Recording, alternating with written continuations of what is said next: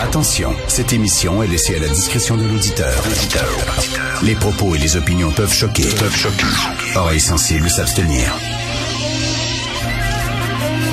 Richard Martineau. Martino. Un animateur pas comme les autres. Richard Martineau. Cube Radio. Bonjour, bon vendredi, vendredi pour ceux qui boivent de l'alcool. Alors, merci d'écouter Cube Radio. Ben, bizarre de, une du devoir aujourd'hui. Il y a un gros texte sur Céline Dion. Céline, reine du Québec. La chanteuse est devenue intouchable.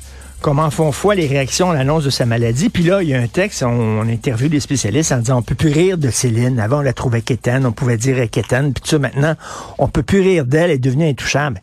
C'est parce qu'elle a vient d'annoncer qu'elle a une grave, grave, grave maladie. C'est, vraiment une maladie très grave. Euh, c'est peut-être même pas sûr qu'elle puisse remonter sur scène. Euh, il paraît que c'est très, très souffrant.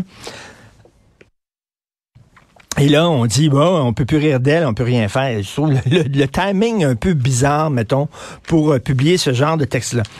Euh, vous avez vu le patron d'Investissement Québec, Guy Leblanc, euh, qui euh, s'adressait au milieu des affaires et qui dit, ben là, la loi 96, qui est la loi pour la protection du français, ça va un peu trop loin. Puis là, il y a une entreprise un peu plus, elle voulait investir ici, là, puis là, quand elle a vu la loi 96, puis tout ça, là, elle trouvait ça vraiment trop, puis on l'a quasiment perdu. Là. Peut-être que cette entreprise-là, les, gens s'en allaient là, en disant, oh, on veut rien savoir du Québec. On leur a réussi à les rattraper, on leur a expliqué c'était quoi la loi, les tenants, les aboutissants, c'était quoi exactement. Leur interprétation de la loi leur a fait peur. Finalement, elle a réussi à les réchapper. Puis là, il a dit peut-être qu'il faudrait des assouplissements à la loi. Euh, la loi 96. On voit euh, Guy Leblanc, vous le savez que c'est un ami de Fitzgibbon. C'est lui, Fitzgibbon, qui l'a nommé à la tête d'Investissement Québec. Et rappelez-vous, lorsque récemment, François Legault a annoncé qu'il allait avoir, là, une, au Québec, on allait avoir une immigration 100% francophone, le premier qui a levé la main en disant oh, pas sûr c'est une bonne idée, c'était Pierre Fitzgibbon qui disait au point de vue de l'économie, je suis pas sûr que c'est vraiment bon d'avoir une immigration 100% francophone et tout ça.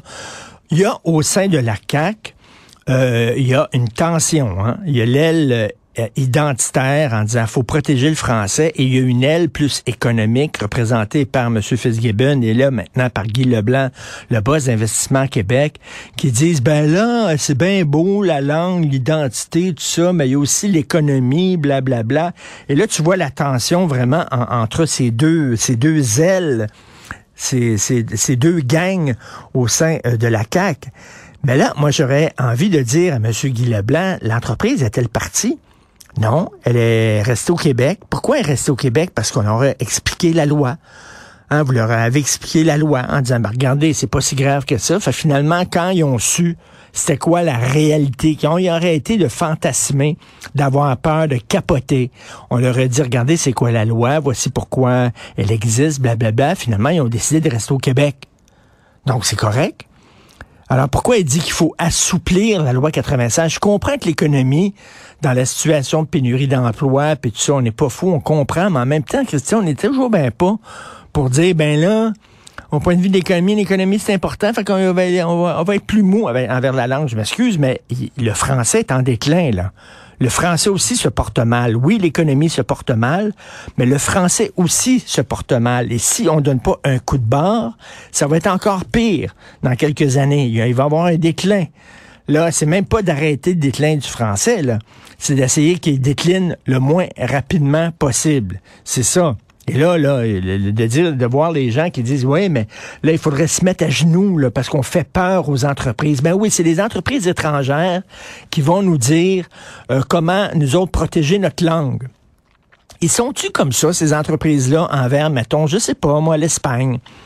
l'Espagne qui dit ben ça se passe en espagnol chez nous, puis les communications doivent être en espagnol. Est-ce qu'ils disent oh ben là, attends une minute, est-ce que les Espagnols disent oh ben là, attends une minute là, on est peut-être méchants là, on va peut-être perdre des, des, investissements, on va peut-être perdre des, entreprises qui vont décider d'investir ailleurs, donc on va y aller mollo sur notre langue. Ben non, ils signent debout. Pourquoi faudrait dire ben non? C'est la même chose. Il y a un anglophone qui parle en anglais, dix francophones autour de la table, on va se mettre à parler sa langue. Là, c'est une entreprise qui dit, ben là, je trouve ça trop difficile. Oh mon Dieu, on va perdre un investissement. Vite, vite, vite, on va assouplir notre loi pour que ces gens-là se sentent bien, se sentent chez eux. Désolé, c'est pas eux autres qui vont commencer à rener Hein, à diriger le Québec, c'est nous, et c'est important aussi d'essayer de, de, de contrer le déclin du français.